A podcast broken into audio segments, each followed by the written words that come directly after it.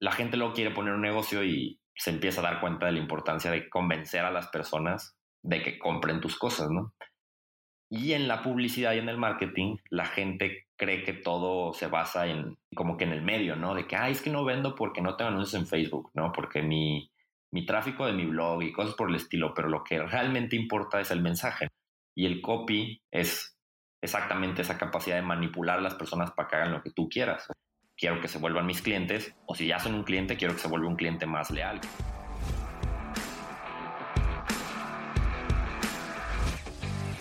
Hola, soy Edgar Saldaña y bienvenidos a un episodio más de Extraordinarios Podcast, el podcast donde tengo charlas con personas que están haciendo cosas extraordinarias en su vida y que por medio de esta práctica nos van a contar cómo llegaron hasta donde se encuentran hoy en día y los retos que tuvieron que superar para conseguirlo. Soy un fiel creyente de que por medio de una buena práctica podemos aprender algo que nos enciende esa chispa o nos dé un toque de inspiración para llevar nuestra vida a un escalón más adelante.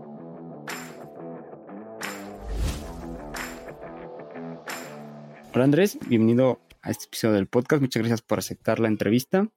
Quiero comentarles un poquito cómo nos conocimos yo conocí a Andrés en el segundo congreso que realiza Rubén Gallardo de marketing. Andrés fue uno de los participantes como panelista, es experto en copywriting y muchas gracias por aceptar la entrevista y estar aquí. No, muchas gracias a ti, Edgar. Perfecto. Quiero hablar mucho de este tema porque creo que es muy importante ya cuando yo menciono que copy, todo el mundo piensa que es como los derechos de autor, ¿no? Copywriting, ah, lo que, para que no me paguen mi video, le digo, no, pero es muy importante. Pero antes de pasar a ese tema, me gustaría que nos platicaras más quién es Andrés Ruaro y si te puedes definir en tres palabras. no, no, no creo que pueda definirme en tres palabras. Desde hace como un año he estado como en un camino espiritual, por así llamarlo. Luego, luego la gente como que empieza a hablar de este tipo de cosas y algunas personas tal vez les interesa el tema y otros no. Y digo, al final de cuentas no dejo de, de, ser un humano, pero tengo esta idea que somos como un alma o un universo más bien experimentando lo que es ser un humano. Digo, esto suena así como bien Google, lo entiendo, porque yo pensaría eso. Si alguien así me hubiera dicho esas cosas hace como unos cinco años, yo creo que estaría loco pero yo empecé a hacerlo simplemente por un deseo de pues, ser más feliz, ¿no? Y la razón por la que lo cuento un poco es porque cuando nos apegamos al ego de que, ay, yo soy mi trabajo, por ejemplo, le preguntas a alguien, ¿quién eres? No, pues soy este contador, pues ¿a poco eso eres nada más, no? O sea, no, pues soy padre de familia, ¿y qué pasa cuando tus hijos se, se, vayan de la casa? Este? Entonces, ah, no, no me gusta como definirnos en estas cosas, porque todas se pueden ir, venimos aquí con nada y nos vamos con nada.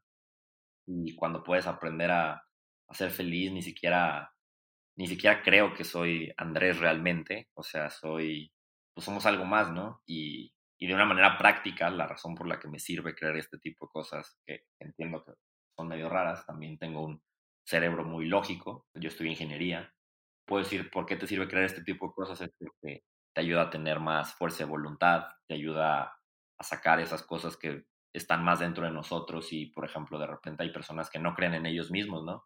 Está bien, no creas en ti, cree en esa fuerza que está dentro de ti que te ayuda a ir a más.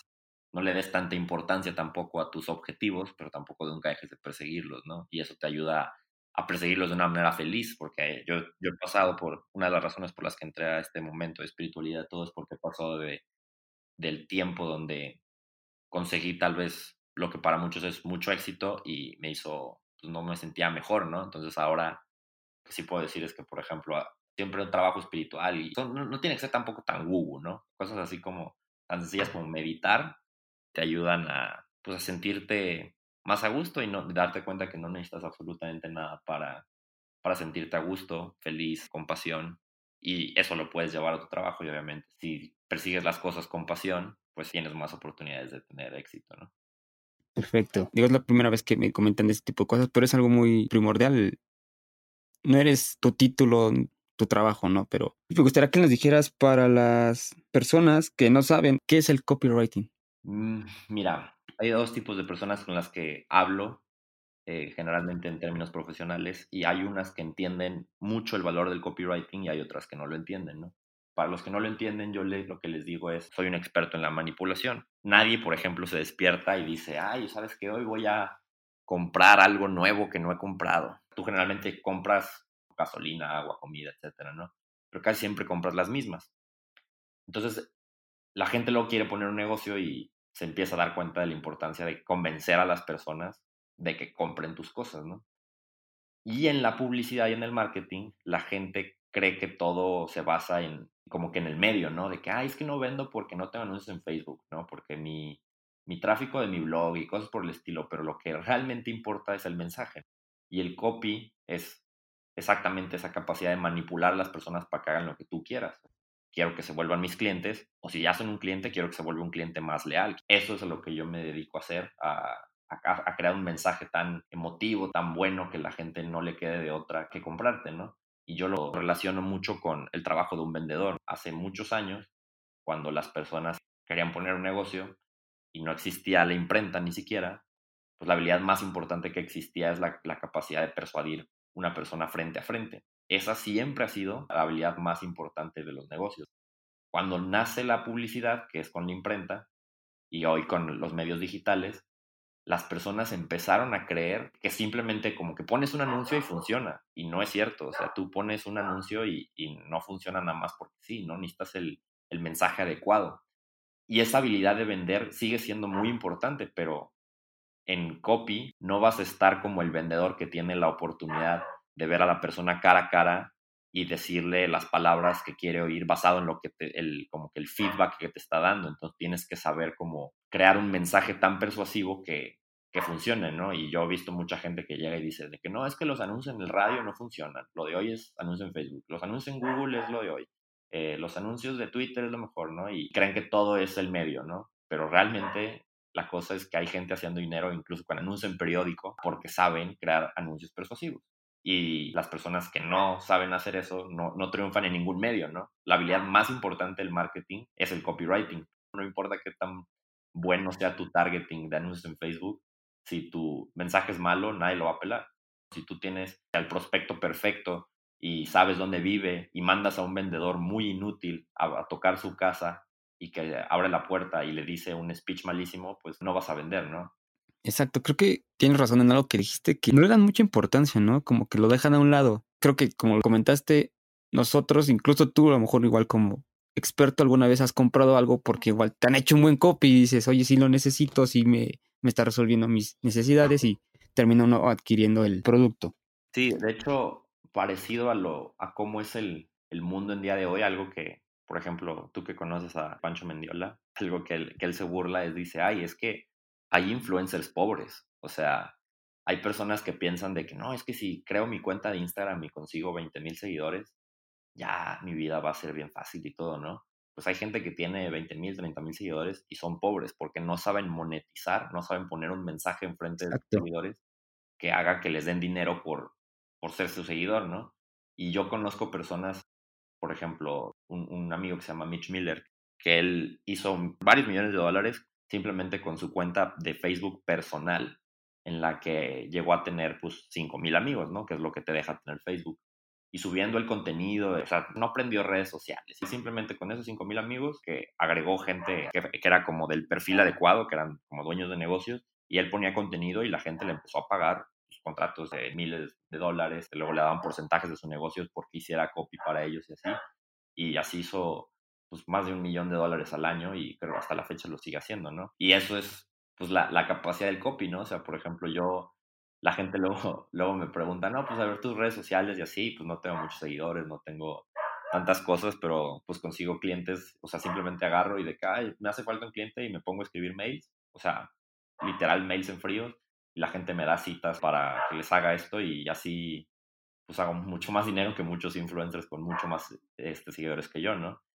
Y yo no digo que no consigas tus, seguidores y no hagas esto, ¿no? Pero si eres bueno en copy, o sea, a lo que yo voy es que vas a necesitar muchos menos seguidores, vas a necesitar mucho menos gente que convencer. Por ejemplo, si eres malo vendiendo, vas a tener que tocar más puertas, ¿no? Si eres malo en el copy, vas a necesitar mucho más marketing para tener éxito y vas a necesitar mucho más tráfico, o vas a necesitar mucho más tiempo dedicarle al SEO o a las redes sociales o lo que sea o vas a necesitar más dinero, ¿no? O sea, vas a necesitar pagar más anuncios en Facebook, más anuncios en YouTube, más, o sea, para tener éxito, pues mejor vuélvete bueno en copy y haz que, que ocupes la menor cantidad posible.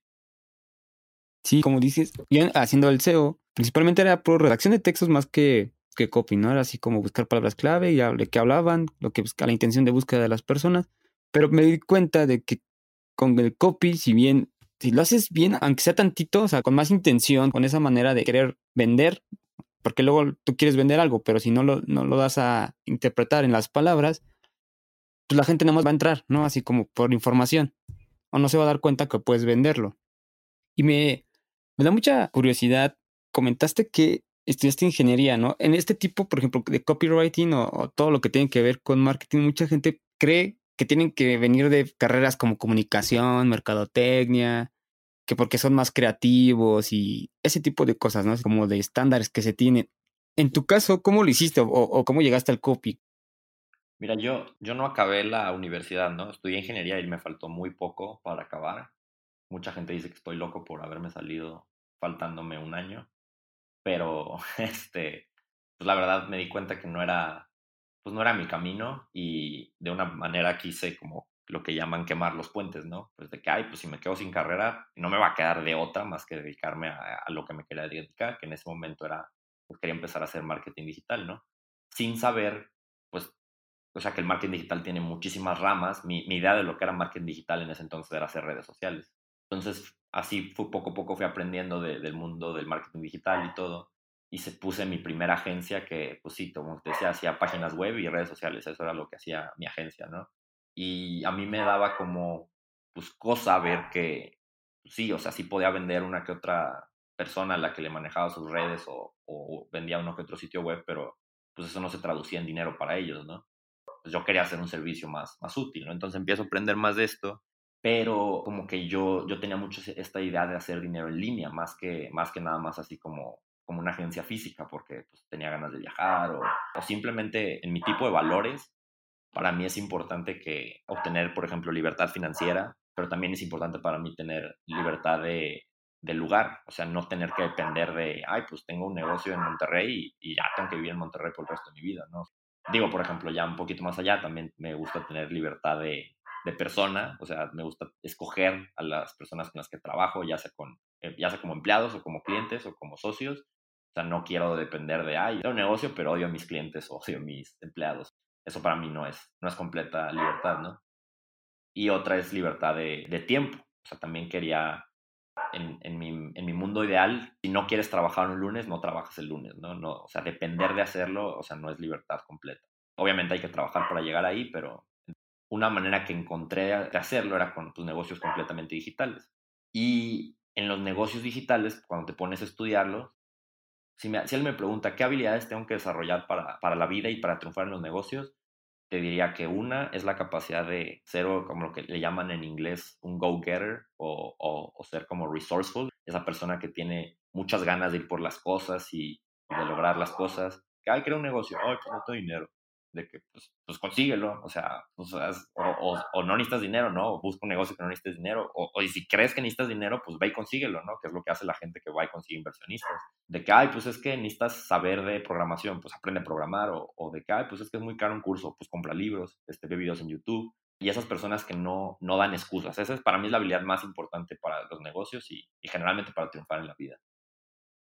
Ya para un negocio normal, así como físico, pues la, habilidad de las ventas, lo que mencionaba, esa habilidad es, es clave, o sea, saber persuadir a las personas de que hagan lo que quieras. Y eso incluye hasta para contratar, ¿no? Quieres contratar al mejor empleado y a veces no tienes el, sueldo perfecto para darle. Tu capacidad de convencerlo de que trabaje por lo mismo que ganaba en su antiguo trabajo es, es, es clave, ¿no? Y de hecho hay una frase muy buena de, por ejemplo, cuando Steve Jobs contrató al CEO de Pepsi para trabajar en Apple que le dijo de ¿quieres seguir vendiendo agua con azúcar o quieres venir conmigo y cambiar el mundo? ¿no? No, no nada más lo ocupas para conseguir clientes, lo ocupas para conseguir hasta empleados.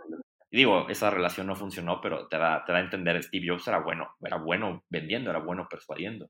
Pero en marketing y en los negocios digitales, pues como no tienes la capacidad de hacerlo en persona, hablando una persona a otra, necesitas hacerlo, pues ya sea con la manera escrita o, bueno, hoy en día ya también lo puedes hacer en video, ¿no? Pero no vas a tener el feedback que te da las ventas de que yo digo algo y veo cómo tú reaccionas, entonces te digo algo basado en tu reacción. En el marketing tienes que saber qué decirles y predecir cómo van a reaccionar, por así decirlo. Y pues en los negocios digitales también, ¿no? O sea, no ves a tus clientes cara a cara y tienes que ser capaz de convencerlos. Y eso lo empecé a notar cuando puse esta agencia digital y todo.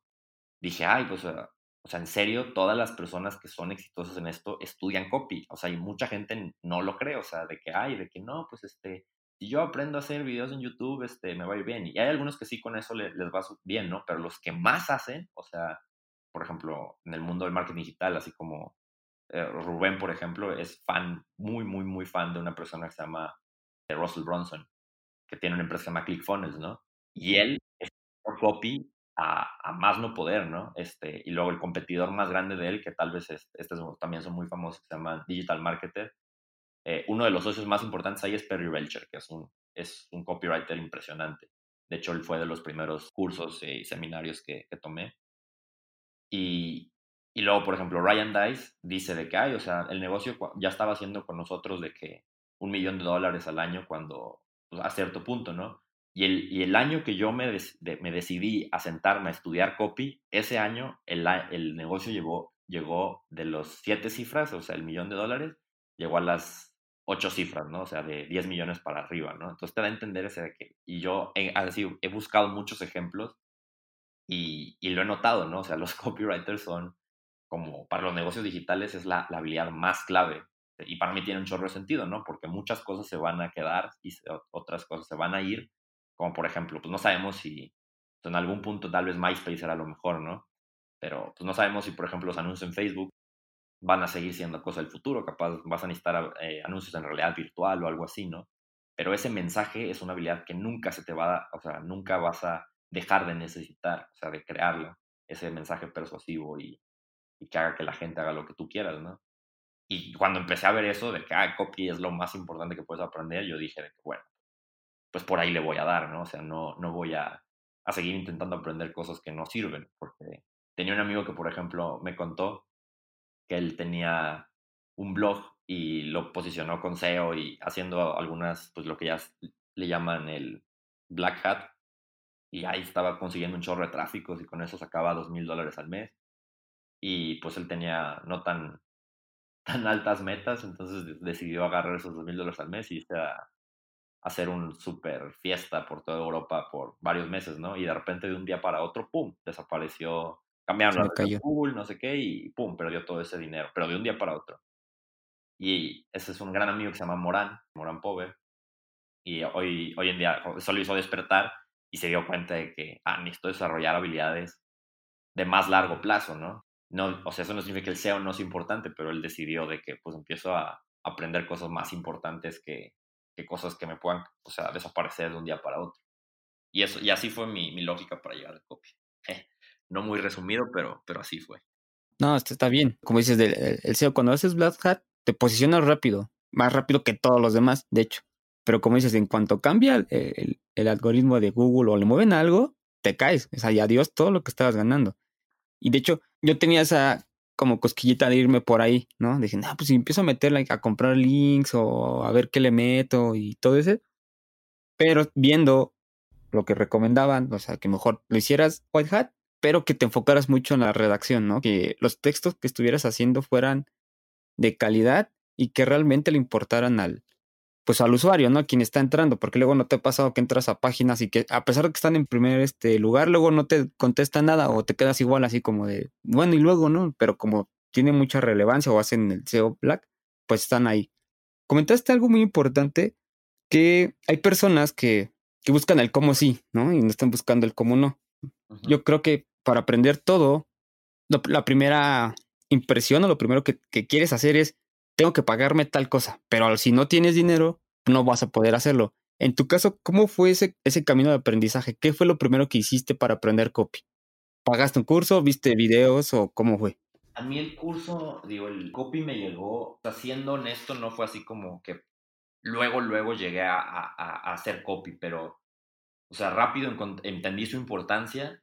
La verdad, al principio no, no tuve ganas de dedicarme a eso, porque se me hacía trabajoso, o sea, se me hacía así como de que, ay, o sea, qué, qué difícil, ¿no? O sea, sobre todo yo veía así como de copy de, hay un gran copywriter que se llama John Carlton, ese fue el primer libro de, de copy que leí, es de mis libros preferidos de, de, la vida, ¿no? De hecho fue mi libro preferido de negocios por mucho tiempo, uno que tiene que se llama Kikas Copywriting Secrets, Y él, él en ese libro habla primero de la diferencia entre la mercadotecnia de, de branding, que es la que vivimos, por ejemplo, para la gente que está escuchando, ayer fue el Super Bowl del 2020 y ves los anuncios gringos y ves ahí que hay muchos anuncios que te dan risa y que te hacen reír y todo y así, pero o sea, rara vez ves uno de esos anuncios y dices, ¿sabes qué? Tengo que salir ahorita a Walmart a comprar porque vea qué anuncio tan, tan bueno, ¿no? Y ese es el tipo de, anuncios que usan empresas como Coca-Cola, pues, Walmart o cosas así, ¿no? Las empresas súper grandes hacen anuncios que llaman anuncios de branding, que son este, anuncios de, de, ay, mira, estoy aquí y no me olvides. Y, gastan mucho dinero por llegar a muchas personas, pero esos anuncios rara vez te hacen que, pues, salgas a comprar realmente, ¿no? Y pues, la mayoría de los negocios cuando están empezando no se pueden dar el lujo, por ejemplo, de, de poner un anuncio que no funcione. Muchos anuncios del Super Bowl no funcionan y a ellos no les importa porque su manera de pensar es como de que, pues mientras la gente medio se acuerde de mí, que a veces es chistoso porque muchas veces le preguntas a las, personas, eh, por ejemplo, ah, este anuncio me dio un chorro de risa y salió este actor y no sé qué, ¿te acuerdas de la empresa, de la marca? No. Entonces ni siquiera en eso son buenos, ¿no? Pero la mercadotecnia de respuesta directa es la mercadotecnia que puedes medir. o sea, gasto 10 dólares en Facebook, estoy viendo cuánto retorno de inversión obtengo. Y si obtengo 8 dólares, sé que mi anuncio mm, funciona, pero no funciona tan bien, ¿no? Pero por lo menos sé algo, o sea, por lo menos sé que, que obtiene, que pierdo 2 dólares, pero que obtiene un resultado. Cuando no sé, eso es branding. No, no digo que el, el, branding sea malo ni nada por el estilo, pero hacer anuncios de esa manera, sobre todo cuando eres un negocio chico, que no, no, no se puede dar el lujo de perder dinero, no es la manera más inteligente de pensar, ¿no? Entonces, este, ese libro habla de, de eso, ¿no? De la marketing de respuesta directa. Y ahí fue cuando empecé a cambiar mi lógica de, ay, pues, hacer redes sociales, que por ejemplo las redes sociales también son mucho de, de branding. Obviamente, el mundo de hoy, la gente que es inteligente combina los dos mundos. O sea, así como de que, ay, pues en redes sociales, pues tampoco voy a poner todos los posts intentando venderte, pero, o sea, algunos sí son como para darme a conocer, pero sí estoy pensando también de una manera de respuesta directa donde te estoy buscando convertir en un cliente. Y si eres inteligente, también lo estás midiendo. O sea, estás midiendo el, el retorno de inversión que hay sobre las redes sociales, ¿no? O sea, literal, uno de mis clientes me decía de que sí, o sea, yo tengo un departamento de redes sociales y veo cuánto les pago y veo cuánto me generan de, de, ingreso, ¿no? O sea, veo a los links que les mandan, cuánto venden y así todo.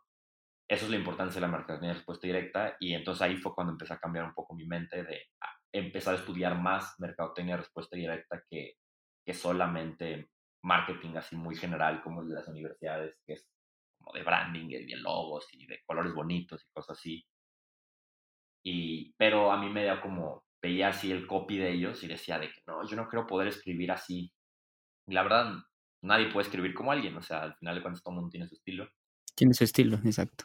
Pero bueno, hay cosas que les vas aprendiendo, ¿no? Y, y como que quise probarme un poquito en el copy, pero no mucho. Pero ya después de un tiempo, así como que probé otras cosas, por ejemplo, probé Google Ads por un tiempo y a mí me volvía loco esto de que cambiara las reglas. O sea, me volvía loco. Por eso me gusta mucho el copy, porque el copy, la, la, psicología humana no cambia.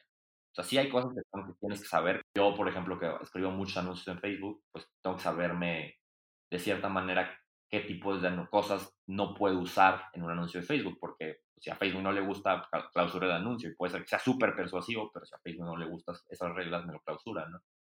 Entonces tienes que estar medio, medio al tanto de cómo es la, la, vida, pero los conceptos básicos de persuasión y de la psicología humana nunca van a cambiar y por eso me gusta mucho el copy, porque no tengo que estar tan al pendiente como otras como áreas y aparte porque sé que es la habilidad que, pues, que más importa en esto de los negocios digitales, ¿no? O sea, un CEO de una empresa muy grande no va a estar ahí de que, ay, vamos a aprender a usar TikTok y así, ¿no? O sea, no, eso se lo delega alguien más, pero, o sea, si es, si es un negocio digital, te aseguro que sabe copy, sobre todo los más grandes, ¿no? O sea, Russell Bronson, Ryan Dice, Perry Belcher, así hay muchos, ¿no? O sea, hay una empresa que, que los copywriters admiramos mucho, que se llama Agora. Y Agora es una empresa que genera 1.5 mil millones de dólares, lo que en inglés le dicen 1.5 billones al año. Y ellos tienen una ideología de que entre más copywriters contratemos, mejor nos va. Entonces tienen muchos copywriters y tienen copywriters que les pagan 100, 200 mil, 300 mil dólares al año por escribir copy para ellos, ¿no? Y los dueños saben escribir copy. O sea, obviamente tienen tantas promociones y tantas ofertas y tantas cosas que hacer que necesitan muchos copywriters, pero pero sí, o sea, cuando, cuando empiezas a ver como eso, o sea, es, de que, ah, pues, es muy importante que aprenda esto. Y, y pues así fue, o sea, así fue como, o sea, fui llegando poco a poco a que tenía que aprender esta habilidad. Y, y cómo la fui aprendiendo, pues la verdad he hecho tantas cosas. La primera cosa que tuve fue leer este libro de, de, John Carlton. Siempre hice un poco de copy, tal vez este, cuando hacía Google Ads, por ejemplo, algunas personas me pidieron crearles una secuencia de emails y pues hice mis primeras secuencias de emails que convirtieron y fue como que, ah, pues medio sí puedo hacer esto, ¿no? Y de repente se abrieron mentorías y las compré, compré libros, he asistido a seminarios, he tenido coaches, he trabajado lo que le llaman ser copy junior, o, bueno, o copywriter normal, pero trabajas para lo que llaman un copy chief. Entonces, un copy chief es, por ejemplo, alguien con experiencia de copy. Yo escribía para una empresa, y esto como freelance, o sea, incluso lo hacía, pero todo lo revisaba el copy chief, que es un, copywriter con más experiencia y que te va diciendo, pues esto está bien, esto está mal, esto podrías mejorar, y cosas así, y esas cosas te ayudan a mejorar mucho. Es como, como tener un coach de fútbol que te diga, aunque seas buen jugador, que te vaya diciendo de que, oh, si te pararas aquí o, si tiraras antes o cosas así que te, que te vayan a mejorar, ¿no? Porque hasta hay un punto donde ya no mejoras con, con más información. Necesitas gente que experimenta te ayude a mejorar. Esto en cualquier, cualquier área de, pues, de marketing y casi casi de la vida, ¿no? O sea, hasta cierto punto de SEO hay un punto donde ya dices de que, ay, pues estoy cumpliendo lo que la gente te dice en los cursos, en los libros y así, ¿no? Pero pero ¿cuál es mi siguiente paso? Y a veces que alguien con mucho más experiencia te diga, mira, yo pienso de esta manera y por eso así y todo. Pero, por ejemplo, luego la gente llega y me dice ay, pues yo no tengo, o sea, el dinero para, por ejemplo, yo he pagado mentorías de, de 5 mil dólares, este, he pagado mentorías. O sea, la primera que pagué, me acuerdo que costaba 500 dólares mensuales y para mí era de, es demasiado, ¿no? Pero, pues bueno, si realmente quiero hacer esto, me, me esfuerzo y lo pago, ¿no? Así todo. Y, y, eso era ya mucho, ¿no? Y ya después pagué una de, de 2.500 dólares y era y en ese también momento era mucho. Y después pagué una de 3 mil dólares y también en ese momento era mucho. Después pagué una de 5 mil dólares y también en ese momento era mucho. Y la gente dice, no, yo sí yo no puedo hacer eso, ¿no? Pero si no puedes hacer eso, empiezas pues con YouTube y un libro, o sea, que no, que no te detenga de que algo y eventualmente se te van abriendo las oportunidades para que puedas ir pagando pues, pues mejor tipo de educación, ¿no? Sí, tienes toda la razón. O sea, YouTube creo que es igual, es una herramienta muy grande, muy fuerte para aprender lo que tú quieras. Creo que hoy hay de todo.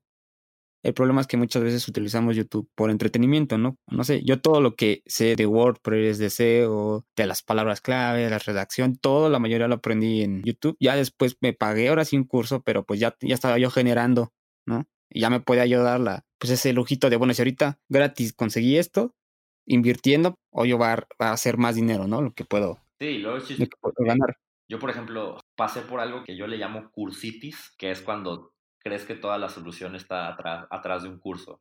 Yo, yo he gastado mucho, mucho, mucho dinero en cursos y hay un punto donde agarro y digo, ¿sabes qué? No, no necesito tantos cursos, o sea, a veces es más importante como que escoger uno y, y realmente implementarlo y casarte con, con, ese curso por el siguiente tal vez año, ¿no?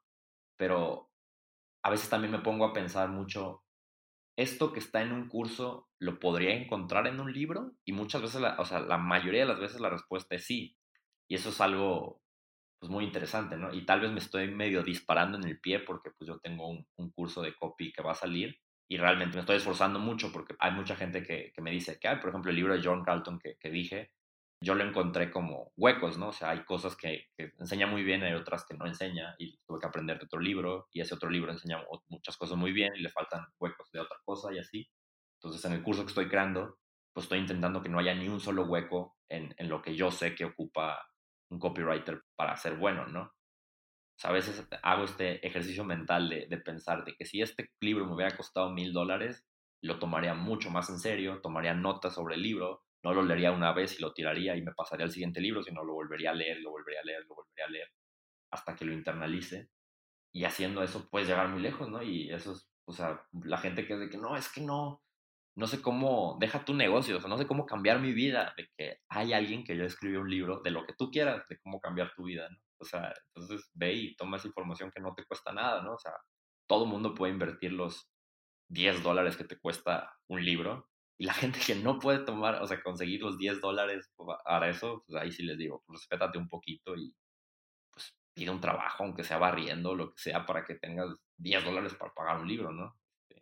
Como dices, yo creo que lo leí o no recuerdo o lo escuché que decía que cuando tienes un problema piensas que estás solo, pero realmente allá afuera hay miles de personas que ya pasaron por lo mismo y lo mismo te pasa con un libro, ¿no? Tú quieres hacer algo aprender algo, puedes empezar solo, pero si te compras el libro, a lo mejor te estás llevando toda la, la expertise que ya tiene, que a lo mejor como dices, hay libros que sí quedan cosas que están ahí como volando, pero mínimo ya te ahorró muchísimo. A lo mejor si te ibas a tardar dos años en experiencia, tú solo a lo mejor lo recortas a medio año, ocho meses, ¿no? Porque ya leíste de alguien que es experto en. Sí, sí, sí. Yo lo que hacía, por ejemplo, compraba un libro de copy y no compraba otro libro de copy por los siguientes tres meses. Ahora, para volverte bueno en algo siempre ocupas práctica, o sea, no puedes nada más este, leerlo y ya. Ajá, leerlo y ya. Entonces, lo que yo hacía es, por ejemplo, leía el libro o a veces lo, lo, lo bajaba en audio, no sé, tal vez 10 páginas, porque no, o sea, ni siquiera a veces eran tantas, a veces era más, a veces, pero a veces era, no sé, leer 10 minutos, 5 minutos. Y después de eso me ponía a escribir. Entonces así como que los conceptos estaban frescos en mi cabeza y los podía aplicar en el momento. Y luego de que casi nadie puede escribir o, hacer tareas por, por mucho tiempo enfocado, ¿no? O sea, entonces por eso los copywriters tenemos medio famoso que, que uses la técnica Pomodoro. Miras 25 minutos, te pongas a hacer algo. A veces en esos 5 me, me volví a poner a leer el libro y como que la experiencia estaba muy fresca entonces tenía los conceptos muy frescos para usarlos luego, luego. Y hacía eso por los tres meses hasta que había un punto donde ya volví a leer el libro y era de que siento que este libro ya no tiene nada más que enseñarme, ¿no? Pero por eso, o sea, haciendo esas cosas mejoré, a comparación de muchas personas, mejoré muy, muy, muy rápido por, por simplemente estar siempre así como aplica lo que viene en un libro. Y, y mucha gente también es como libro junkie, libro adicta y que lee un chorro de libros, pero no, no aplica, nada. Y aparte, yo he visto muchos que presumen de que, oh, yo leo tres libros por semana o un libro al día o algo así, y es de que, ¿qué tanto se te puede quedar si luego, luego pasas a otro libro? O sea, vuelve a leer el que tienes, si es tan bueno, ¿no? O sea, de hecho, si escoges tus libros así como, como tesoros, así de, tengo que escoger el mejor libro porque no voy a usar más que los conocimientos de este libro por los siguientes tres meses, seis meses, lo que sea. Literal, solamente con libros puedes cambiar tu vida. Este, y, y sí, yo estoy muy, muy a favor de esos. Más que, más que muchos otros medios. O sea, los cursos también son muy fan. Yo los he comprado, pero te digo, yo cometí el error de comprar muchos y ni siquiera aplicarlos al 100. Pero, por ejemplo, hay otras personas así que me dicen, no, pues, por ejemplo, podcast o videos en YouTube y así. Y, a mí lo que me gusta de los cursos y los libros es que para crear un curso o un libro necesita ser muy estructurado. Por ejemplo, a mí los podcasts me gustan para exponerme a nuevas ideas y todo, pero cuando me quiero ir profundo en una idea es con un libro o con un curso. Y hay personas que han hecho el favor de crear cursos gratis en YouTube y que tienen, por ejemplo, una playlist de, pero, pero es raro, o sea, generalmente es como que aprendo tantito de esto y, ya, ¿no? Y lo chistoso, en, en el caso de los libros, o sea, eso está raro porque es muy difícil para que al final le cuentes un libro, pues por los 10 dólares que lo venden no te va a volver rico, ¿no? Pero tienes que sentarte, a veces te pones a escribir por meses, algunas personas se tardan un año en escribir un libro, todo ese trabajo lo estructuran aparte, se lo mandan a un editor, el editor todavía les dice, no, es que esto no se entiende tan bien, regresan, o sea, hacen un trabajo muy fuerte para que la gente lo pueda entender lo mejor posible y cuesta 10 dólares. Y, y lo chistoso es que esa misma persona va y hace un seminario, hace una conferencia o algo así, y la conferencia cuesta, pues no sé, 2 mil pesos, 3 mil pesos el boleto, lo que sea, y pues como solo le dan una hora para hablar del tema, o, tal vez 40 minutos, lo que sea, pues, pues no se va a ir tan profundo como en el libro, ¿no? Pero la gente está más dispuesta a pagar los 3.000 cosas de la conferencia cuando podría pues, comprar el libro y meterse completamente profundo el tema, ¿no? O sea, el otro, en uno se tardó un año en hacerlo, en otro, pues, ¿qué tanto te puede enseñar en 30 minutos? O sea, te enseña seguramente, pero no lo de, lo de un año. No, tienes razón, o sea, es, se te hace más fácil a ti, ¿no? Consumir media hora de la plática, una hora. A lo mejor del libro te tardas dos horas según corrido, pero a veces te da un poquito de, de pereza y tampoco es mucho que lo que puedes aprender. Pero tienes razón en algo, te, te expone, ¿no? Y ya te da como esa curiosidad. Yo no sé a ti después de este congreso, donde te conocí con Rubén, si te llegaron así como más mensajes de, oye, ¿podrías explicar más sobre tu trabajo? ¿Cómo puedes apoyar? Yo supongo que sí, que esa era como la intención, ¿no? De que estuvieras ahí, que si bien fue una hora, ¿no? Lo que, si no mal recuerdo, lo que les dieron creo a cada uno. Sí, más o menos. Pero ya abajo, ya, o sea, ya te llegaban más y y más en el, creo que en el tema tuyo era, o sea, poca gente lo conocía. No sé si hiciste la pregunta de quién sabía que eran copywriting o no, no recuerdo bien. No, no, no. De hecho, yo fui al, al primer congreso de Rubén, pero yo fui como asistente la primera vez la segunda ya fue como conferencista, ¿no? Y la gente luego me, me preguntaba, de, pues, ¿qué te dedicas, no? De que, no, pues, soy copywriter, ah, y pues, bien por ti, ¿no? Y ya, como que se iba, ¿no? Entonces, por eso mi pitch empezó a cambiar a soy un experto en, en manipulación, ¿no? Y, y, pues completamente pensado, ¿no? Porque la gente, ¿y cómo, cómo, es eso? ¿Cómo funciona? Y así, ¿no? Ya puedes, este, llevarlo más lejos que, con, con un encabezado malo, ¿no? Que es algo que hacemos los copywriters, ¿no? O sea, escribir.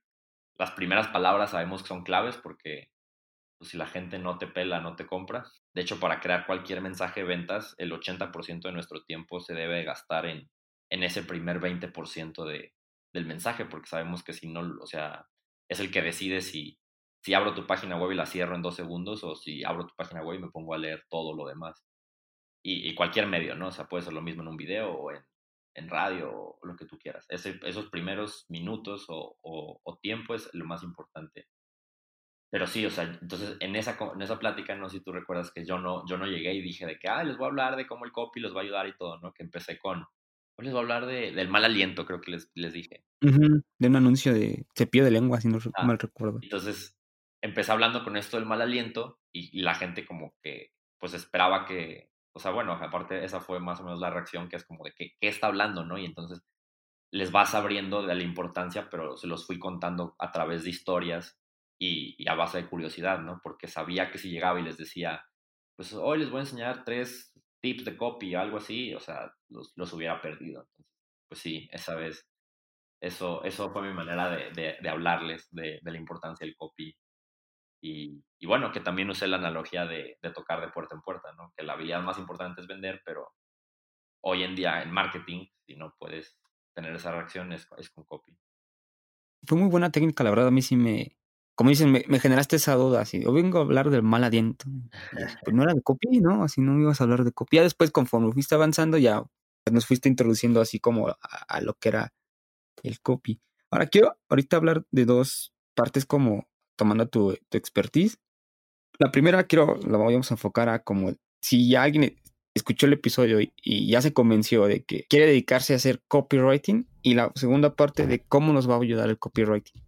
A ver, en la primera, el, el copy hay varios tipos, ¿no? Son el de respuesta directa, que creo que es el, es el que comentaste tú, el tuyo, el que va más enfocado en una web, el que es creativo, que SEO, técnico, el que solamente se dedica a escribir email, emails o en, las landing page.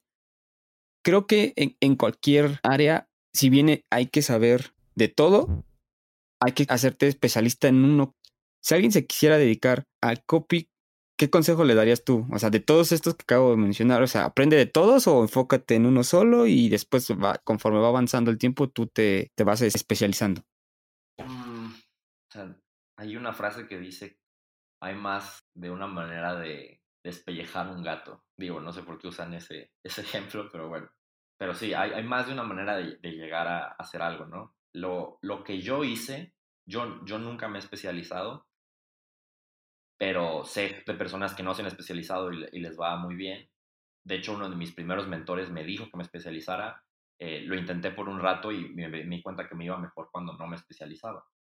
Yo todo lo que hago es, es respuesta directa, o sea, no, no me gusta hacer, por ejemplo, lo sé hacer, pero no me gusta hacer, por ejemplo, copy para un sitio web, al menos que me digan que ese sitio web pues, recibe un chorro de visitas y, y si podamos medir las conversiones o algo así, pero pues generalmente cuando ese es el caso, creas landing pages o creas lo que le llaman cartas de venta, a mandarlos a, a, un sitio web muy específico. Digo, muy general más bien.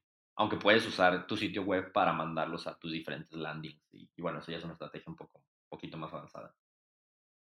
No me gusta hacer copy para, por ejemplo, redes sociales, porque no sé, o sea, como, como decía hace rato, es difícil medirlo así, aunque sí he sido parte de estrategias de, ay, bueno, pues mira, tú sube tu contenido normal, pero estos días tú vas a subir estas cosas, ¿no? Pero generalmente eso va muy de la mano con lo que vas subiendo en tu estrategia email marketing. Y todo eso es, es, es, respuesta directa. Respuesta directa es todo lo que puedes medir y, y, decir, estas son las conversiones que me traen, ¿no? En Internet, generalmente, los copies que hacen respuesta directa, generalmente hacemos lo que llaman cartas de venta videocartas de venta. O sea, carta de venta es este, una página web con, o sea, como una landing page, pero con copy eh, y generalmente es un poquito más larga. Lo hacemos así, en ese formato, o, o en, en, forma de video, a veces es combinado, o sea, pones, por ejemplo, el video y abajo viene el texto, y pues generalmente son videos más larguitos para la experiencia común de las personas, pero, o sea, mucha gente es de que, y luego, ¿por qué este sitio web tiene 8000 palabras? ¿A poco alguien se pone a leer las 8000 palabras? Y la respuesta es, algunas personas sí lo hacen, los que no lo hacen generalmente no te compran, entonces pues no me importa escribirle a ellos. Ya existen unas personas que no los leen, pero como quiera te compran. No sé, hay algunas personas que necesitan erradicar cinco objeciones para, para comprar, hay otros que erradicar 20. Entonces tú escribes para los dos y la que ocupes es, erradicar cinco, lo que va a hacer es, va a escanear el, la carta de ventas, va a ver de que, no sé, cinco encabezados, cinco objeciones, el precio, algo así, compra. Y no, y no le va a afectar que la carta de ventas sea, sea larga. Hay gente que dice, no, a mí sí me afecta, ¿no? Pero bueno, ya está comprobadísimo que generalmente entre más largo, más funciona. Obviamente no busca ser largo simplemente por, por ser largo, o sea, más bien buscas erradicar todas las, las objeciones que pueda tener y pues hay personas que tienen muchas objeciones, entonces yo voy a decir algo hasta que, o sea, voy a seguir diciendo cosas hasta que esté seguro de que mi argumento es este infalible, o sea, le llaman como si fueras un, un así como estos juzgados, así como las series estas de, o películas de donde está el abogado y, y tiene que demostrar que es culpable o demostrar que es inocente pues no dice una cosa, intentas decir todo para que no le quede duda alguna al jurado de que esta persona es culpable o que esta persona es inocente. Es lo que intentas hacer en, en copy. Entonces, se ocupa carta de ventas, videocarta de ventas, email marketing, una cosa que se llaman advertorials, que son como posts de blog, pero que van muy enfocados a, convertir personas o a precalificarlas a que compren. Y bueno, landing pages, anuncios en Facebook, que está muy de moda, y también los anuncios de YouTube esas son las cosas que más, más usa para una persona de mercado tener respuesta directa. Y para alguien que está empezando, yo le diría, pues intenta probar con todas. Yo te digo, no me he nichado, pero al final de cuentas, sí poco a poco, mientras empiezo a trabajar, han empezado a salir como áreas en las que trabajo más que otras. O sea, por ejemplo, para cursos de marketing digital, he tenido muchos clientes de eso. He tenido muchos clientes de, de fitness eh, o de salud. Esas son las dos que más, más he hecho. Y hay, hay algunas que me rehuso a trabajar, por ejemplo, me rehuso a trabajar con cosas relacionadas con criptomonedas, porque sé que hay mucha gente que ha perdido mucho dinero en eso y, y realmente, como yo no sé mucho el tema, tampoco quiero saberlo, pero, o sea, no, no, no me gusta venderlo. Eh, por un tiempo trabajé con, se llaman Pickup, que le enseña a los hombres a ligar mujeres y todo. Y no me gustó ese nicho tampoco, siento que es un poco depredador con las inseguridades de los hombres a pesar de que pues conozco el nicho y sé que muchas de las cosas que enseñan, honestamente, sí, sí funcionan, ¿no? O sea, pero muchas veces yo sentía que les estaba vendiendo una solución que no les iba a traer felicidad a largo plazo y por eso lo dejé de hacer. Y ya fuera de eso, este, pues sí he trabajado con, con muchos, muchos, muchos. Sí, sí. Pero conozco personas que, por ejemplo, que es de que yo soy el copywriter de emails para e-commerce y no hago otra cosa más que eso pues sí, conozco gente que le va igual de bien que a mí o, o incluso algunos mejor de bien que a mí haciendo, nichándose, pero también conozco los que no se nicharon y les va también mejor que Bastante bien. Ajá. Lo que sí es que sí tienes que ser, o sea, si eres más especialista, tienes la ventaja que pues es más fácil destacar. Yo la razón por la que soy generalista es porque yo participo muchas veces en, en el lado estratégico entonces, si solamente se de email marketing, pues es, es, difícil que cree una estrategia más, más completa y más robusta. Pero sí, o sea, por ejemplo, sí hay clientes que no me han contratado por no ser lo suficiente especialista, o sea, lo acepto aquí muy honesto, ¿no? Pero también hay muchos clientes que me han contratado por porque no solo le sea una sola cosa, ¿no? O sea, a veces va así de que, oye, ¿ocupas emails? Pues no, pero ocupo esta otra cosa. Que de hecho, mis clientes ideales no me contratan una vez y ya se acabó, ¿no? Me, yo muchas veces me acerco con ellos y es de que, oye, pues ya, ya hice tu carta de ventas, pero pues vamos a darle ahora aquí por, por los emails para que se conviertan más por acá y, y, me ayuda el hecho de saber pues más de una sola cosa para poder ofrecer, o sea, la estrategia que, que les va a seguir funcionando, ¿no? Y también como, pues deseo mucho ser copy chief, o sea, bueno, ya he sido copy chief para uno que otro cliente, eh, pero cada vez estoy buscando una empresa más, más grande, más fuerte, que necesite mayores requerimientos. Y, y pues sí, si solamente sabes de algo, no puedes ser, o sea, coach de, por ejemplo, de copy juniors. Voy a agregar una última cosa, eso sí me queda clarísimo. Los copywriters mejor pagados del mundo, o sea, del mundo, los que, eh, por ejemplo, hay una persona que se llama Clayton Makepeace, que hay una empresa que se llama, pues bueno, ahora que te había comentado, le paga él pues, varios millones de dólares al año, o sea, y eso es libre, ¿no? O sea, por ejemplo, porque mucha gente, yo conozco varias personas que hacen más de un millón de dólares al año, pero lo hacen con su empresa y pues ahí tienen que pagar salarios, anuncios, etcétera. No, no, no. Esta persona, su, su cheque es así casi, casi como de, como de futbolista o algo así, de que, ten, aquí está, un millón de dólares. Todo libre.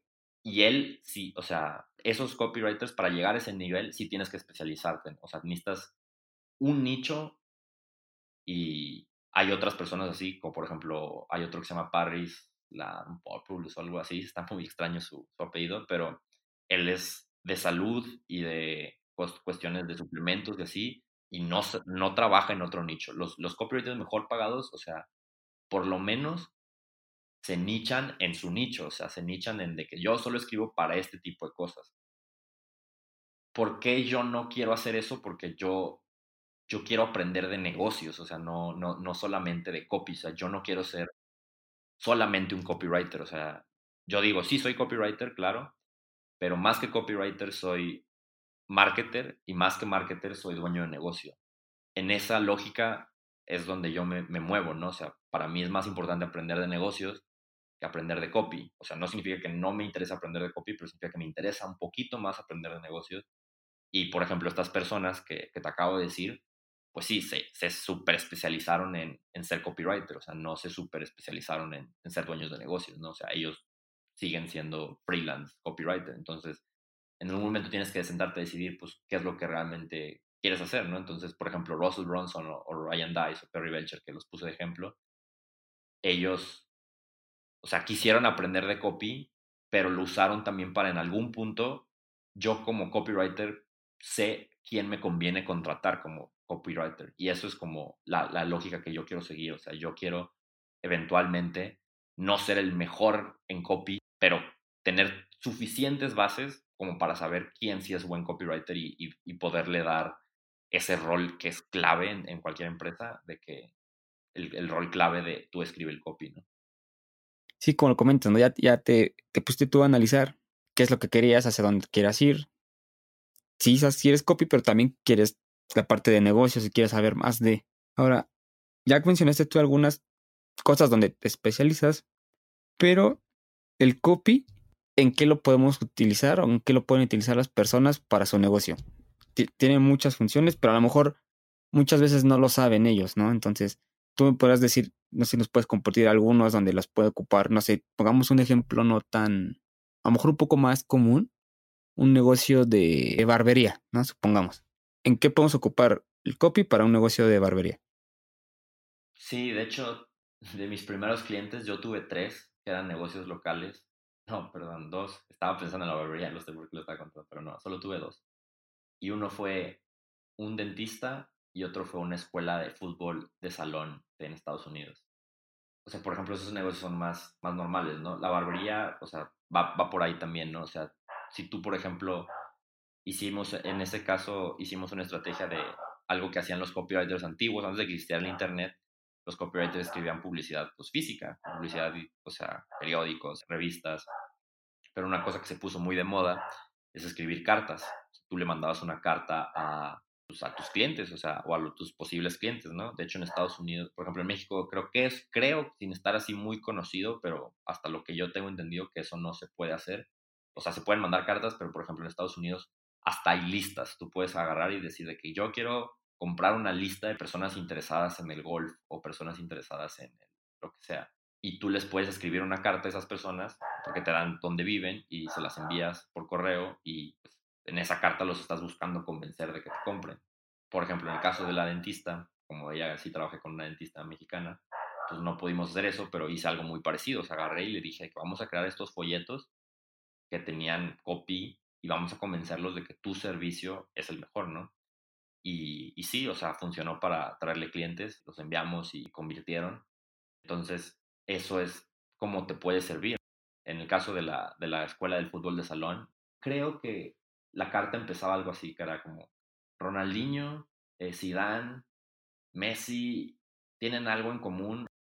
Tú sabes qué es, algo así era, ¿no? Y era de que pues casi todos ellos jugaron fútbol de salón antes de jugar fútbol profesional y te habla de la importancia del fútbol de salón porque en el fútbol de salón tú tocas la bola más veces y la bola es más chiquita y más pesada y tienes que, tienes que volverte, o sea, más bueno para, o sea, tienes prácticas más que, que si desde chico te ponen a jugar fútbol grande, ¿no? Y eso hace que los jugadores de, por ejemplo, Brasil, que se juega mucho, sean más técnicos que los de muchos otros países, ¿no? Este, en España también se juega mucho, por ejemplo, y de hecho también es algo que puse en la carta, que cuando iniciaron ellos un programa para el fútbol de salón, a los como 16 años quedaron campeones del mundo.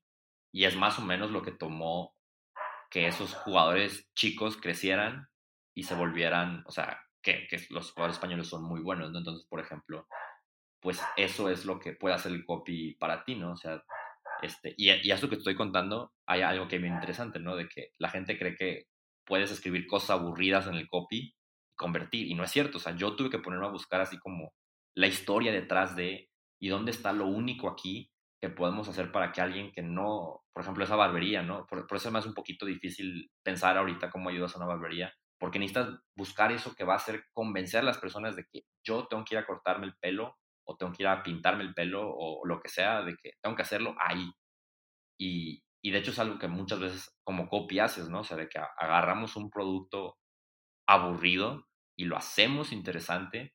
Y sí, o sea, ni siquiera te estoy hablando de que tienes que usar publicidad digital a fuerza, o sea, te ayuda a hacerlo porque pues creo que el, creo que ya está demostrado que la publicidad se está moviendo a lo digital, pero te repito, yo conozco un copywriter muy bueno que se llama Caleb O'Dowd, o, o, no sé cómo se pronuncia, es de Sudáfrica su, apellido, que tiene un negocio que vende muchísimo, ¿no? Y él, pues como no quiso ponerse a aprender anuncios en Facebook y, y los targetings y todo esto, dijo, voy a crear anuncios muy, muy buenos para periódico, porque yo sé que en los periódicos, pues pues está mi mercado, que eh, como vende cosas de salud, pues casi todas las personas les interesa tener mejor salud.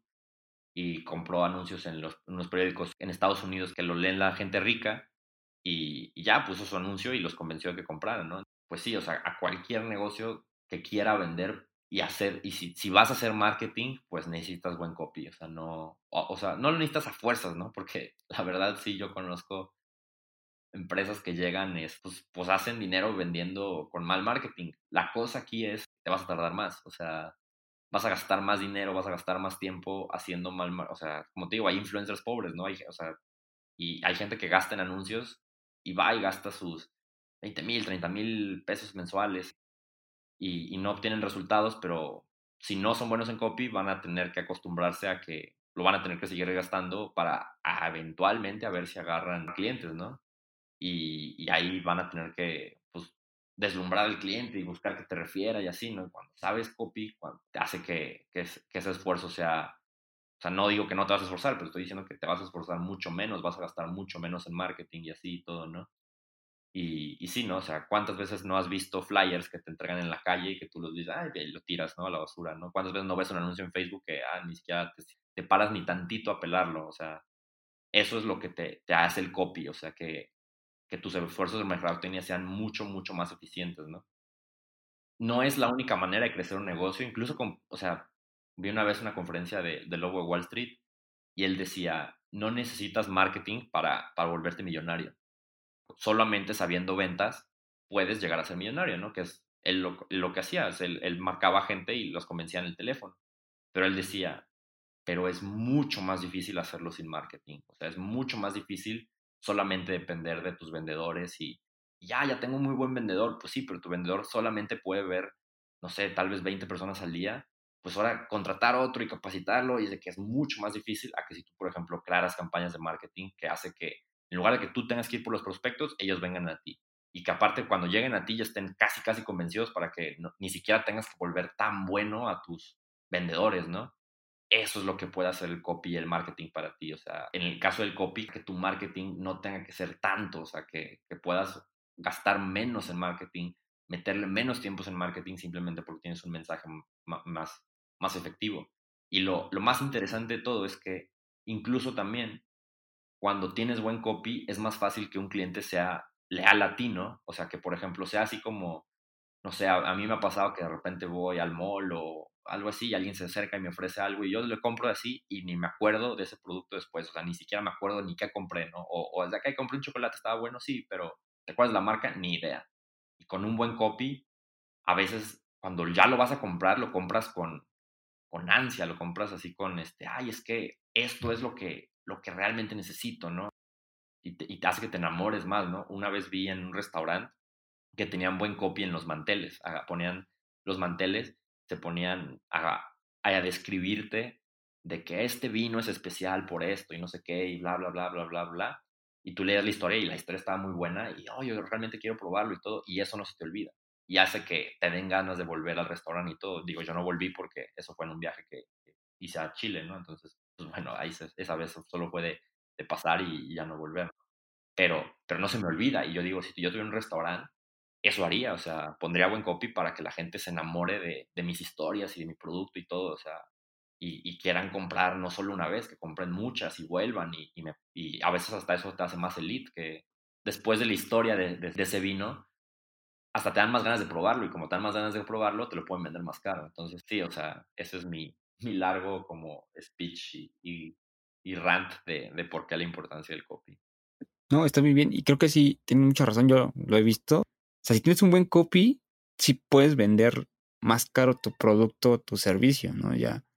Porque estás dando a entender bien el por qué te va a beneficiar o en qué te va a servir ese producto. En cambio, si no tienes un buen copy, hasta se te va a hacer caro, no te quieren vender algo, no sé, mil dólares, pero el copy no está muy bien que digamos.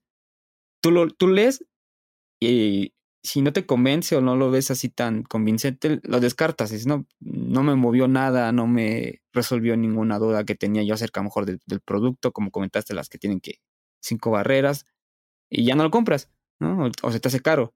Pero si tienes el buen copy, como dices tú, puedes vender productos incluso high ticket de 10 mil dólares, ¿no? Y te los van a comprar porque de eso se trata, ¿no? convencer con el copy que te compren el producto. Ahora, Andrés, no sé si sea la yo no soy un experto o no sé si sea la más conocida, el método AIDA, ¿no? Creo que es de, en, cuanto al copy es muy conocido.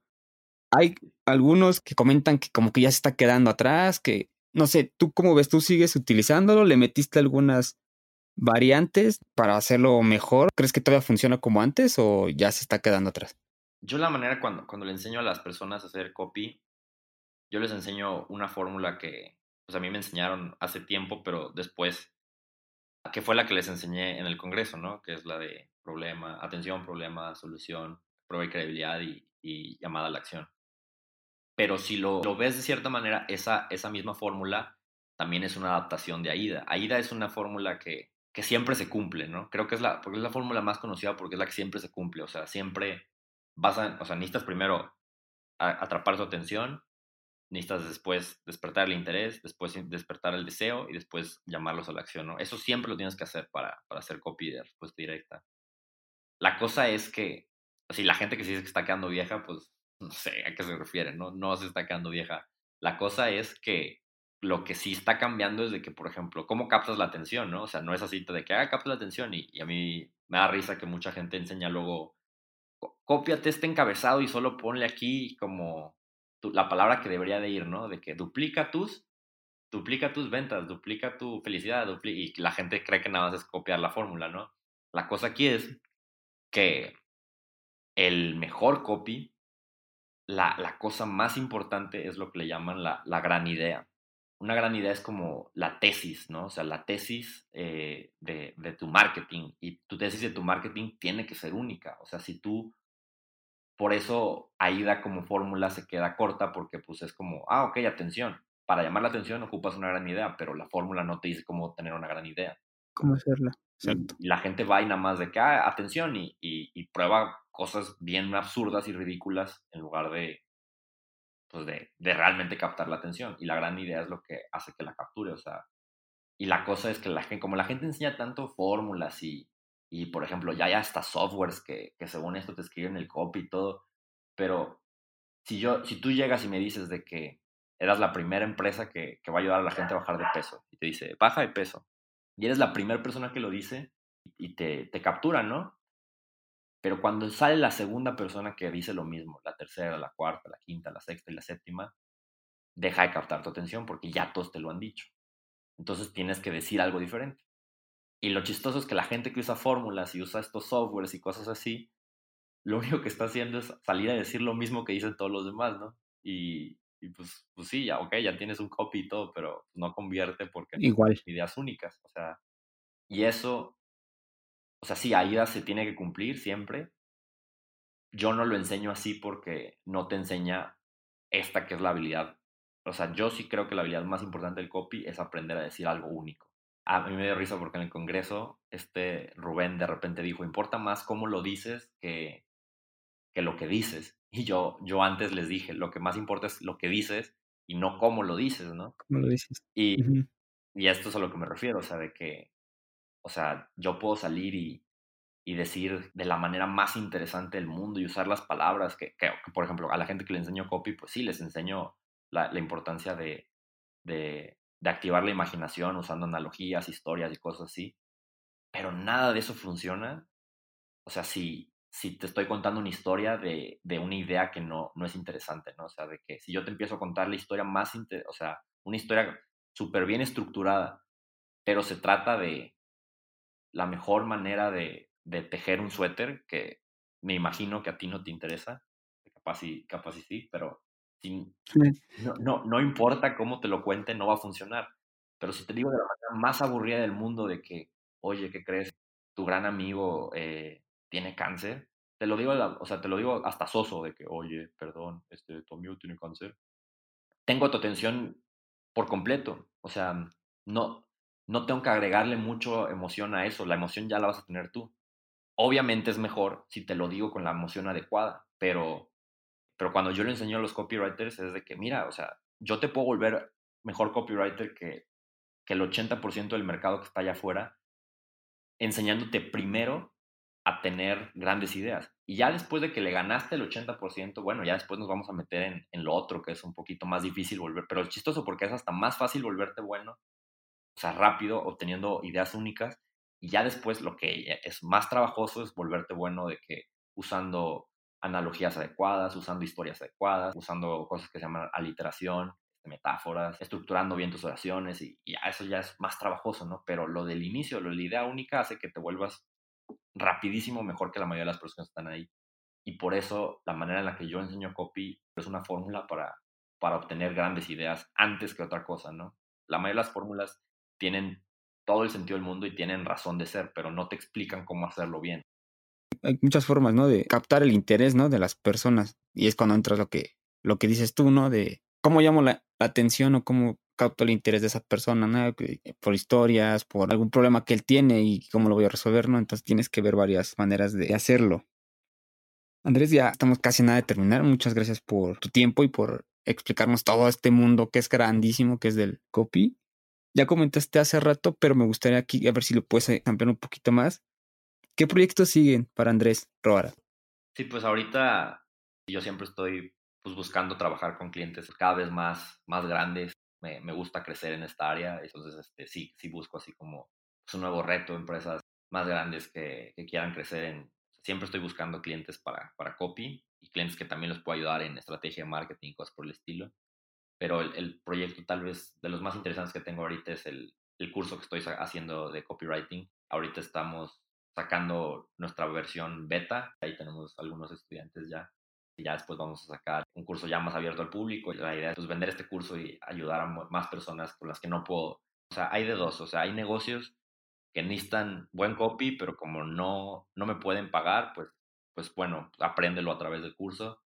O existen algunos que se quieren volver copywriters y pues quieren que los coachee, pero tampoco me pueden pagar. Entonces también ahí para esto va a estar el curso y sí, o sea, este es un enfoque muy, muy grande que tengo este año, ayudar a las personas de, pues, de esa manera.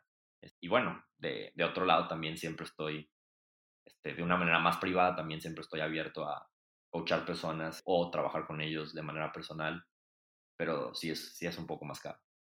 Sí, yo creo que el curso, como dices, es perfecto para ambas partes, ¿no? Quien, quien quiere dedicarse al copy y quien tiene un negocio, pero a lo mejor no va a poder pagarte lo que tú cobras por hacer un copy, pero ya lo vas a poder hacer tú directamente.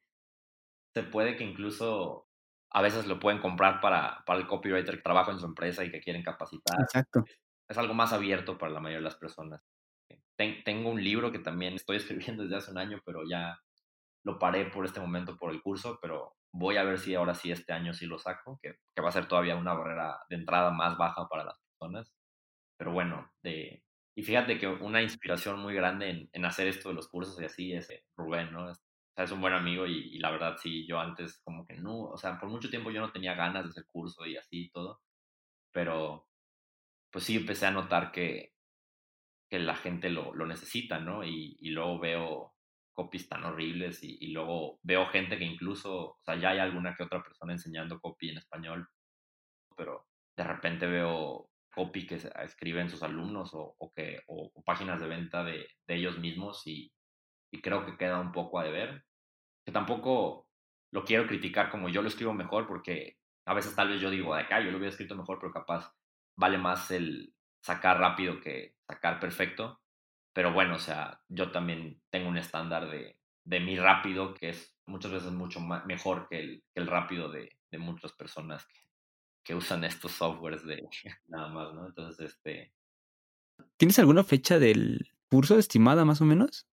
Pues te digo que ahorita estoy en el, en el beta. Si alguien me escribe ahorita es donde va a estar más barato que nunca porque es la primera ronda, ¿no?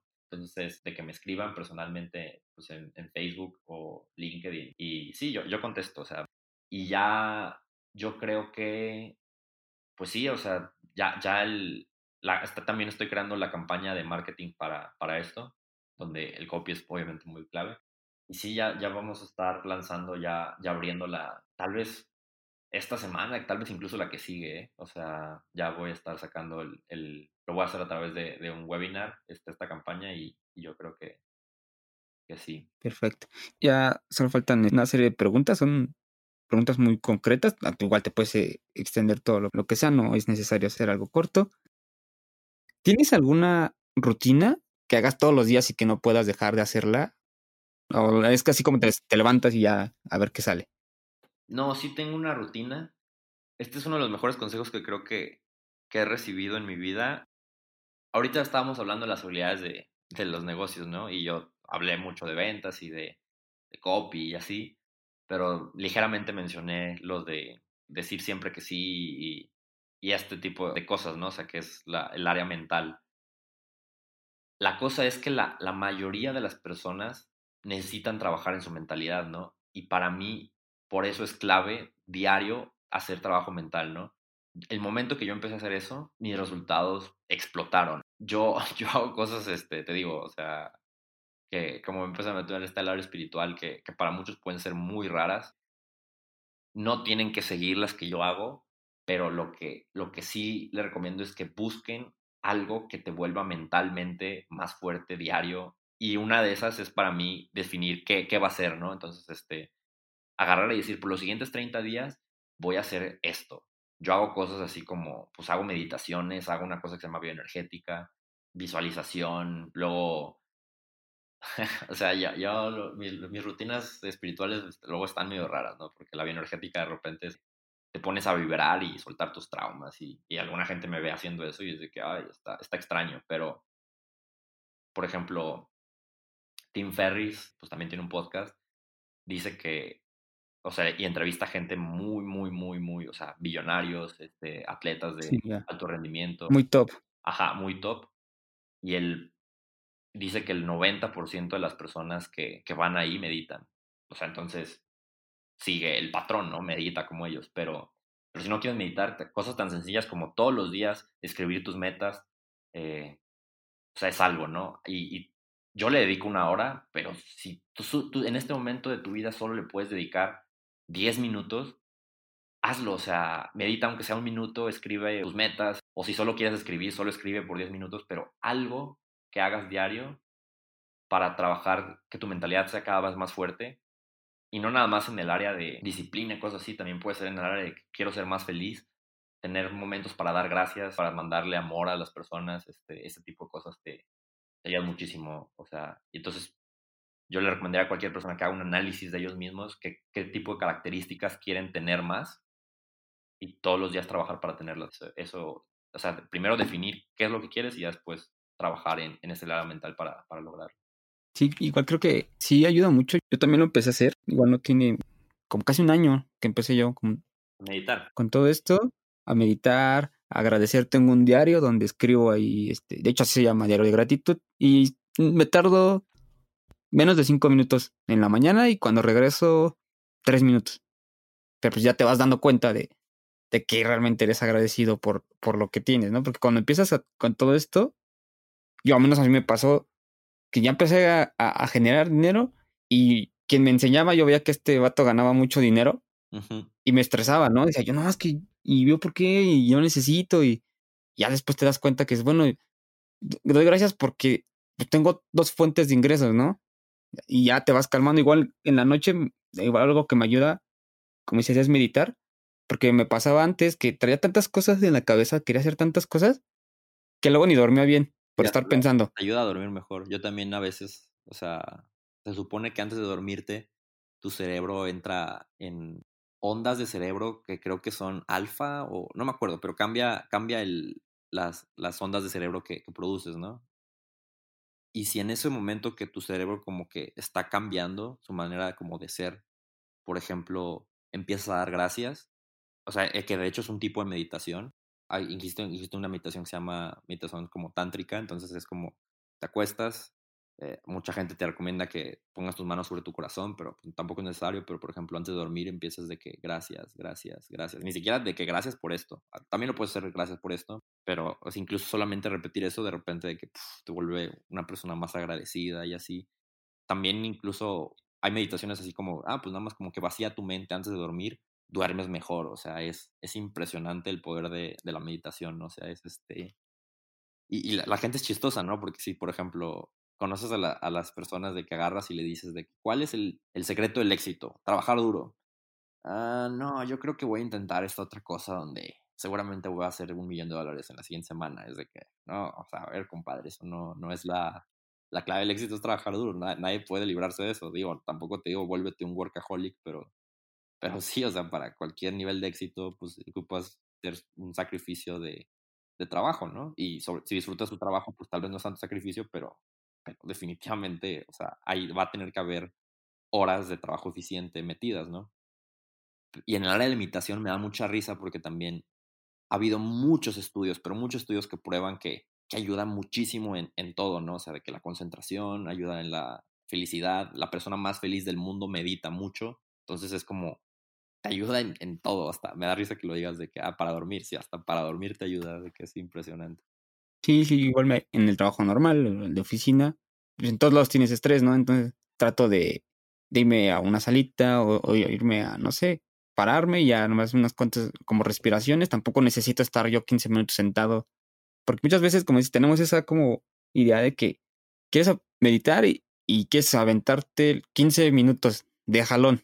Empieza por un minuto, luego le vas subiendo un minuto y medio y después dos minutos, y así, para que se te vaya haciendo como más hábito y más fácil, porque si quieres hacer algo 10 minutos que no estás acostumbrado a hacer, te va a costar de demasiado trabajo. Por ejemplo, no sé, creas el hábito de meditar 20 minutos, 30 minutos, pero llega un día que se cruza, no sé, tal vez, tal vez muy preocupado, no sé qué, y, algo, y, y, sabe, como que una parte de ti dice, hoy no quiero meditar porque no, como que no, no voy a poder hacer los 30 minutos como quiero, no sé qué, o sea, como que te, te aferras a que tiene límites como ya lo hiciste en el pasado. Y a veces, incluso hasta las personas que ya, o sea, yo ya, yo ya puedo meditar, por ejemplo, una hora, a veces hay días que decido solo meditar un minuto como quiera, o sea, porque hay días que no puedo meditar una hora. Y sé que ese minuto es suficiente ya después como que me gusta y a veces ese minuto se convierte en 10, pero hay veces que no se convierte en 10 y pues yo agradezco ese minuto. O sea, incluso algo muy chistoso porque la gente, cuando está empezando, se aferra a la perfección que tiene que tener comparado con otras personas, ¿no? Pues deja tú meditar, ¿no? El gimnasio, por ejemplo, de que, ah, es que voy y, y, no tengo la condición física para correr una hora, entonces mejor no voy al gimnasio, absolutamente nada, ¿no? Pero, entonces, pasar por eso donde, ¿no? Pues empieza, incluso con que sea con caminar, ¿no? Eso, este, pues puede ser un buen inicio para, para ti en ese momento, ¿no? Lo importante es casarte con, yo, yo, yo tengo esta filosofía que es más importante casarte con el progreso que con otra cosa, ¿no? Y está bien que de repente en las metas le pongamos tiempo de que quiero lograr esto en este año o algo así, pero a veces ese mismo tiempo que nos fijamos te aprisiona y a veces es como, ¿sabes qué? No sé si lo voy a lograr este año, pero lo que sí me voy a asegurar es que todos los días progrese para, para la meta. Pero ya una vez que, que tienes cierto estándar sobre ti, a veces eso también te aprisiona porque es como de, ay, o sea, bueno, yo ya corro una hora, híjole, pero hoy no tengo la hora para correr, entonces hoy no voy al gimnasio tampoco. Lo más importante que puedes cultivar es el hábito más que otra cosa, más que... Sí, más que el tiempo, ¿no? Que se tarda en, en, en el hacerlo. Sí, o sea, por ejemplo, de tu libreta de gratitud, sí, sí le llamas así, ¿verdad? Sí, sí, sí. Pues hay veces que, que eres feliz, como muy agradecido por, por un chorro de cosas, ¿no? Y hay días que te sientes tan raro que lo único que puedes suponer es de que gracias por mis pies. Y ya, pero este, pues no, no rompas el hábito de escribir algo, aunque sea, aunque sea muy chafa. Sí, al principio yo era así de, bueno, gracias por, porque comí caliente o así cositas. Mm. Y hay otros días en los que sí, yo agarré y, y me explayo más porque, o sea, fue muy buen día, ¿no? O sea, la verdad me pasaron cosas muy buenas, pero igual con, con tantito que, que tú lo hagas, ya es, es más que suficiente. De hecho, esto, por ejemplo, a mí me lo, lo comentó Pancho Mendiola, me decía que él, él, él, hacía mucha visualización, ¿no? Y yo dije, ¿sabes qué? Voy a empezar a hacerlo. Y al principio sí es así como, pues ojalá que mañana, o sea, solo puedes visualizar tal vez de que mañana cumpla todas mis tareas, ¿no? O sea, en lugar de la gran visión, así, por, por mucha gente, por ejemplo, no tiene una visión porque tiene mucha presión de que esa visión tiene que ser muy buena cuando no puedes hacer una visión perfecta así de lo que quieres lograr en tu vida o algo así, empieza con cosas sencillas. Este, ojalá que el siguiente mes pueda pagar la, la renta, ¿no? Y ya después que visualizas eso y se cumple, empiezas a darte cuenta de, oh, ¿sabes qué? Pues ahora voy a visualizar más grande y así, incluso cuando yo empecé a visualizar, me tocó que no me podía imaginar cosas tan, de una manera tan nítida. Siempre que me visualizaba algo, siempre era como, como que oscuro, como que no veía bien a las personas y así, ya después poco a poco empieza a visualizar mejor y, y hasta hueles, o sea, de que cómo es este, tu casa, que vas, cómo va a oler o, o, cómo va a ser el mar y cómo es el día soleado, etcétera, y visualizas cosas tan, tan reales que ya las vives, ¿no? Sí, todo al principio tiene su complejidad y a mí esto igual de, de visualización me, creo que hasta la fecha lo, no lo he hecho como tanto un hábito por lo mismo, me cuesta a veces mucho trabajo. Y siguiendo con la, la, serie de preguntas, si tuvieras la oportunidad de sentarte con cualquier persona, no importa que ya haya fallecido, a tomar una hora un café, ¿con quién sería y por qué? Qué difícil. Este. Creo que Tony Robbins es, una muy buena respuesta porque él sabe mucho de negocios, de marketing, de, vida y así todo pero también me da curiosidad así como Jesús o Buda.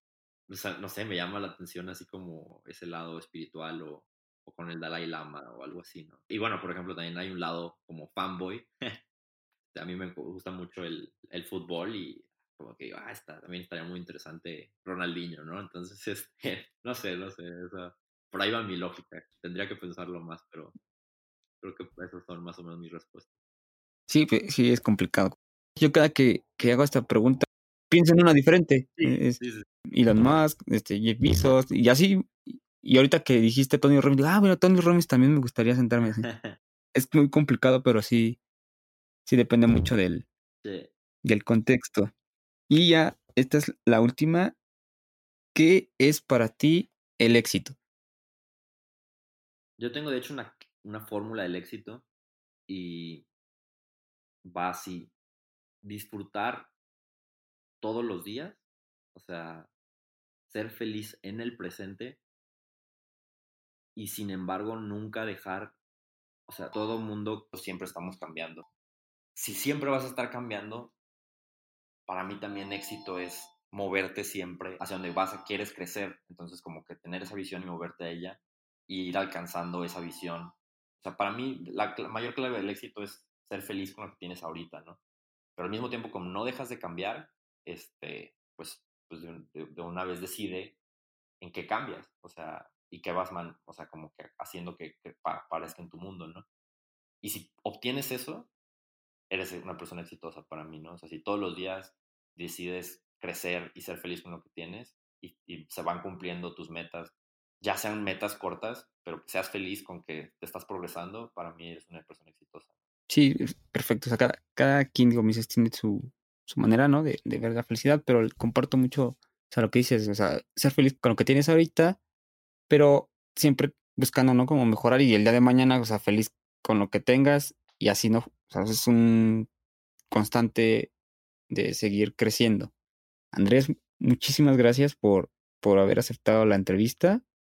Más porque prácticamente nos conocimos ese día y fue así como muy, muy breve. Y gracias por compartir todas tus experiencias, tanto de copy como personales. Hasta aquí llegó mi episodio con Andrés Ruaro. Sin duda no se trata de lo que dices, sino de cómo lo dices. Y es que el copywriting nos ayuda a persuadir a nuestros clientes. Es algo que sí o sí tienes que dedicarle tiempo o dinero si quieres mejorar tu negocio. No importa si es físico o digital. No me voy sin antes recordarte que nos sigas en Instagram como arroba extraordinarios podcast por si quieres dejar un mensaje, una recomendación o sugerencia voy a estar contestándolos todos personalmente. Si el episodio te aportó algo, no olvides compartirlo en tus redes sociales y etiquetarnos. Nos vemos dentro de 15 días con un episodio nuevo. Hasta la próxima.